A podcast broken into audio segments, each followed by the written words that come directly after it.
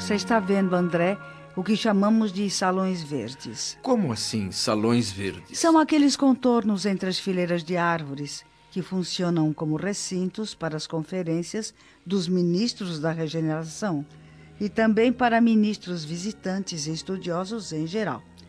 Um dos salões verdes está sempre reservado para as palestras do governador quando ele se digna de vir até nós. Mas que finalidade têm essas palestras, Narcisa? Basicamente, educação. Pensei que este campo extenso servisse apenas como um espaço de ligação com as zonas inferiores, apesar de ter observado alguma vegetação frutífera. Sim, por aqui passam alguns caminhos para o umbral, mas também cultivamos vegetais para a fabricação de sucos alimentícios. Ah, é? E a ministra veneranda resolveu aproveitar ainda o parque para pôr em prática os excelentes processos educativos que ela mesma criou.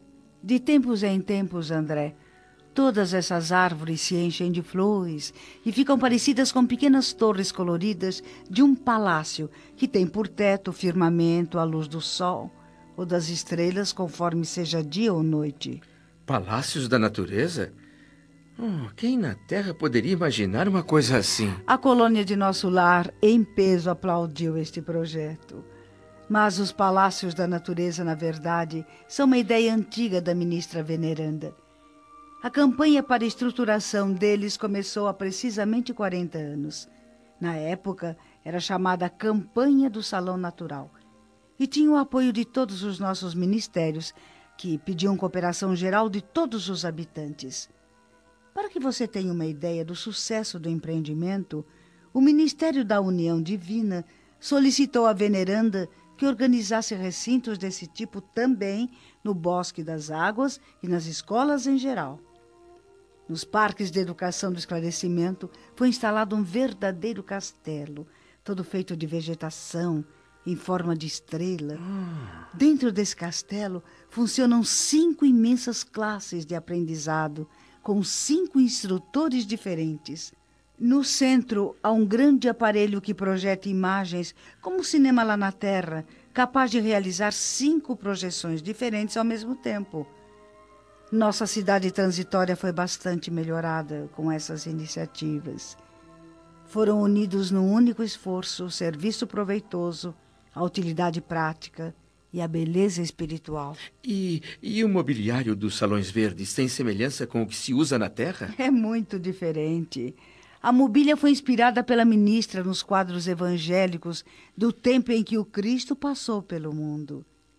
E ela usou então recursos da própria natureza, lembrando as preleções do Mestre, quase sempre ao ar livre, como nas divinas excursões ao Tiberíades. Assim surgiu a ideia do mobiliário natural, esculpindo-se bancos e poltronas na própria substância do solo, forrados de relva perfumada e macia. O resultado é de uma beleza indescritível, meu amigo. Eu, eu não consigo nem mesmo imaginar. E a conservação exige cuidados permanentes, Narcisa? Sem dúvida.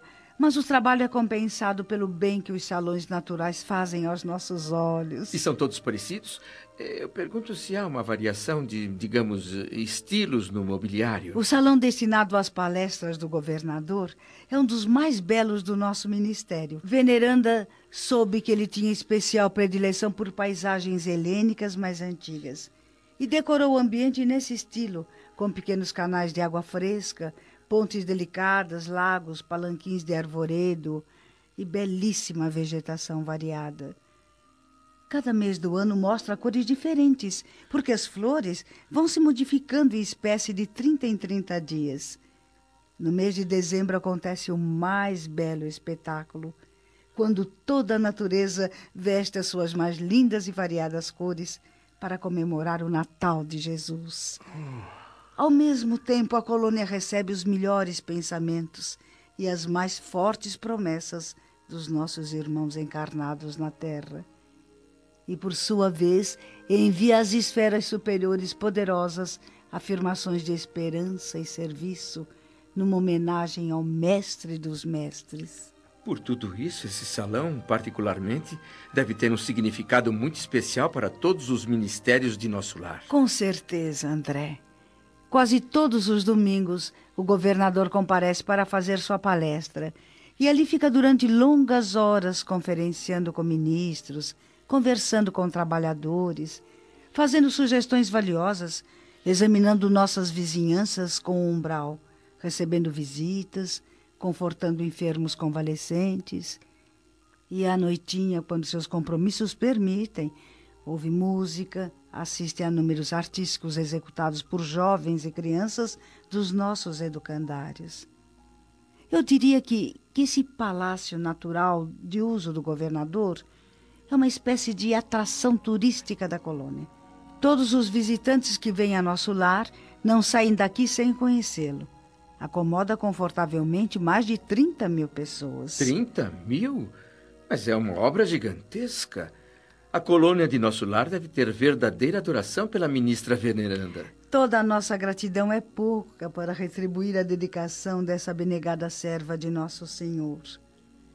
Além de todas as realizações na área da educação, ela criou muitos outros recursos e benefícios para atender aos mais infelizes. A governadoria considera seu trabalho um dos mais dignos.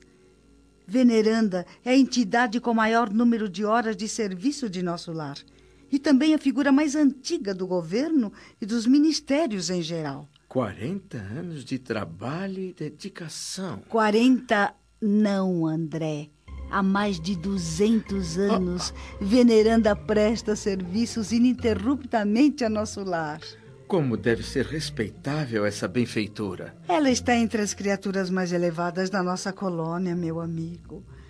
Os onze ministros que trabalham com Veneranda na regeneração não tomam qualquer decisão importante sem antes ouvi-la.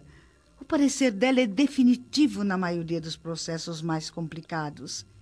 Com exceção do próprio governador, a ministra é a única entidade em nosso lar que já viu Jesus nas esferas resplandecentes. Mas tem uma superioridade espiritual tão poderosa que faz dela uma pessoa humilde. Não comenta esse fato e desconversa quando alguém toca no assunto. Que espírito privilegiado!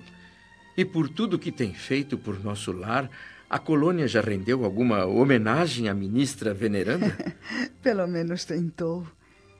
Há quatro anos nosso lar amanheceu em festa.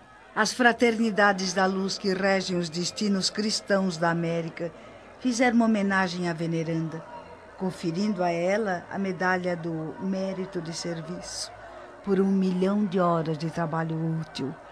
Um milhão de horas trabalhando sem interrupção, sem reclamações e sem esmorecimentos. Na Praça Maior, uma grande multidão aguardava com alegria o momento solene, com a presença de toda a governadoria e de todos os ministérios. A comissão encarregada fez a entrega da medalha à ministra sob os aplausos gerais. Veneranda chorou em silêncio. Disse que não tinha merecimento para tanto e em seguida transferiu o troféu à personalidade coletiva de nosso lar. O governador protestou, mas inutilmente. Ela desistiu de todas as festividades preparadas para a comemoração e jamais comentou a homenagem. Que mulher extraordinária! Por que permanece aqui? Por que não vive numa esfera mais elevada? Intimamente, ela vive em regiões muito superiores à nossa e só permanece aqui na colônia por espírito de amor e sacrifício. Sabemos que essa benfeitora maravilhosa trabalha pacientemente há mais de mil anos em favor de um grupo de irmãos bem amados que no momento se encontram encarnados na Terra. Não sei até onde seria possível, Narcisa, mas será que algum dia poderei conhecer a ministra veneranda? Que tal se esse dia for amanhã? Como? Logo à tarde, depois da prece, ah, ah. a ministra virá ao salão dar aulas a respeito do pensamento.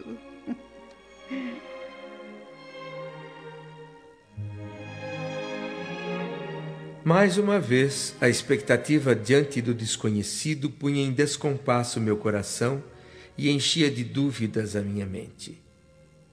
Como seria estar frente a frente com um espírito de tal magnitude? Conseguiria eu me expressar, dizer alguma coisa? Ou será que a comoção me deixaria mudo e paralisado? Pensando bem, a sucessão de episódios bons e ruins que desfilavam alternadamente diante dos meus olhos devia ser considerada uma série de lições de vida. Fazia parte da minha reeducação espiritual e devia, com certeza, ser encarada com naturalidade. Partindo desse princípio, fiz um esforço para domar a ansiedade e concentrei as ideias no serviço do momento. Estávamos agora outra vez atendendo aos enfermos da regeneração. Por volta da meia-noite, Narcisa permitiu que eu fosse novamente ao grande portão das câmaras. Lá, eu devia aguardar a chegada dos samaritanos, que não iriam demorar e tomar algumas providências. Feliz, Emocionado e grato pela missão que me fazia retornar ao parque de árvores acolhedoras, deixei o interior do edifício e andei pela relva macia e perfumada. A atmosfera silenciosa da noite sob a luz da lua me envolvia em sensações de repouso e bem-estar. A brisa leve agitava suavemente a folhagem das árvores e era uma bênção para o caminhante. Aproveitei o fato de estar só para examinar com mais atenção a paisagem. Troncos frondosos recordavam o velho carvalho da terra. Outros pareciam pinheiros. Mais adiante, folhas que lembravam acácias, além de outras formas diversificadas de vegetação que inevitavelmente acabaram por levar o meu pensamento de volta ao passado no planeta. Que teria acontecido a Zélia e aos meus filhinhos, ela agora uma viúva e eles órfãos? Por que razão me prestavam em nosso lar tantos esclarecimentos a respeito da vida, mas omitiam qualquer notícia referente à minha antiga família? Até minha mãe aconselhou que eu silenciasse, não me deu nenhuma informação. Tudo indicava a necessidade de esquecer os problemas terrestres para que eu pudesse me renovar intimamente mas sempre que penetrava os recessos do meu próprio ser, encontrava a saudade viva dos meus queridos. Desejava ardentemente rever a esposa muito amada, receber de novo o beijo dos filhinhos. Por que decisões do destino estávamos agora separados, como se eu fosse um náufrago abandonado numa praia desconhecida? Por outro lado, raciocinava que, se eu pudesse comparar a um naufrágio a minha experiência, o culpado pelo desastre não seria outro senão eu mesmo. As vibrações novas de trabalho intenso e construtivo em nosso lar me faziam considerar envergonhado quanto tempo desperdicei no mundo. É certo que amei bastante minha companheira de lutas e meus filhos, dei a eles muita ternura só que, honestamente, reconheço nada ter criado de sólido no espírito da família. Verifiquei tarde demais esse descuido. Quem atravessa um campo sem semear trigo e proteger a fonte não pode querer voltar para comer pão e matar a sede. Já próximo do grande portão das câmaras, lembrei o sofrimento, a incompreensão que enfrentei nas regiões inferiores logo após desencarnar. Pensei no primeiro encontro com o ministro Clarencio, ainda na paisagem desolada do umbral, nas grandes interrogações que me atormentavam naquele momento. Afinal, onde estaria situado o lugar de sonhos? Na terra mesmo ou naquela colônia espiritual? Tentei banir da mente essas questões conflitantes e prestar atenção ao vento calmo na esperança de colher respostas em seu sussurro. Nada ouvi. Mas demorei um tempo na contemplação do quadro sereno entre a admiração e a prece. Depois, voltei à consciência do serviço e olhei por sobre a cancela o campo de cultura que se estendia até sumir no horizonte. O que eu vi então fez meu sangue gelar nas veias. Dois vultos enormes, de aparência assustadora, caminhando rapidamente na minha direção. Pareciam dois homens, porém feitos de algum material estranho, meio luminoso. Dos pés e dos braços pendiam filamentos esquisitos e da cabeça uma espécie de fio muito longo. Identifiquei logo os dois como fantasmas horríveis. Fiquei um tempo paralisado pelo medo, mas depois consegui forças para sair correndo de volta ao prédio. Cheguei com os cabelos em pé, completamente dominado pelo pavor. Ofegante, olhos arregalados, comecei a contar o acontecido a Narcisa. A velha enfermeira ouviu tudo e teve uma reação que eu jamais poderia esperar. Começou a rir.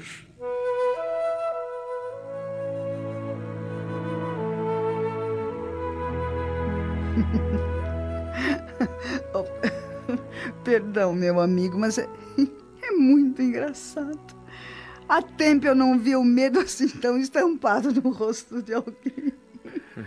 Mas então, não identificou os dois personagens? É, como identificar? O que eu vi foram dois fantasmas? Pois trate de se acalmar, André. Eu também já passei pelo mesmo susto tempos atrás. Vamos voltar lá. Já passa da meia-noite e a qualquer momento os samaritanos estarão chegando ao portão.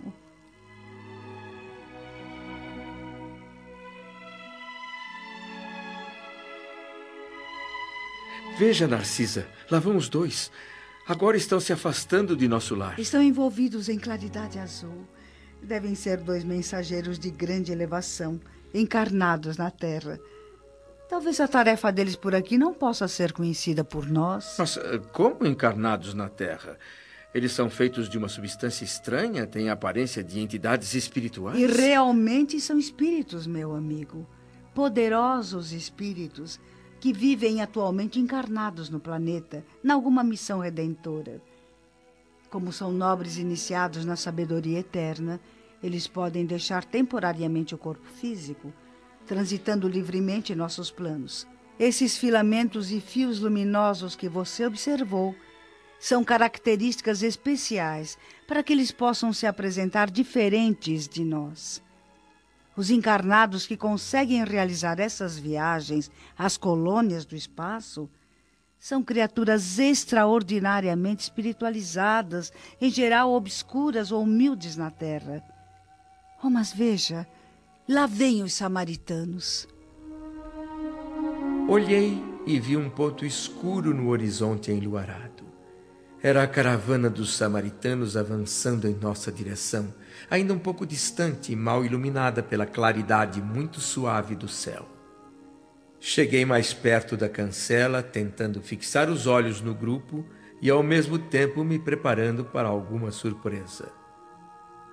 Mas não foi pelo olhar que recebi a surpresa, foi pelos ouvidos. Comecei a ouvir latidos de cães ao longe Olhei para Narcisa e perguntei assombrado: Que é isso?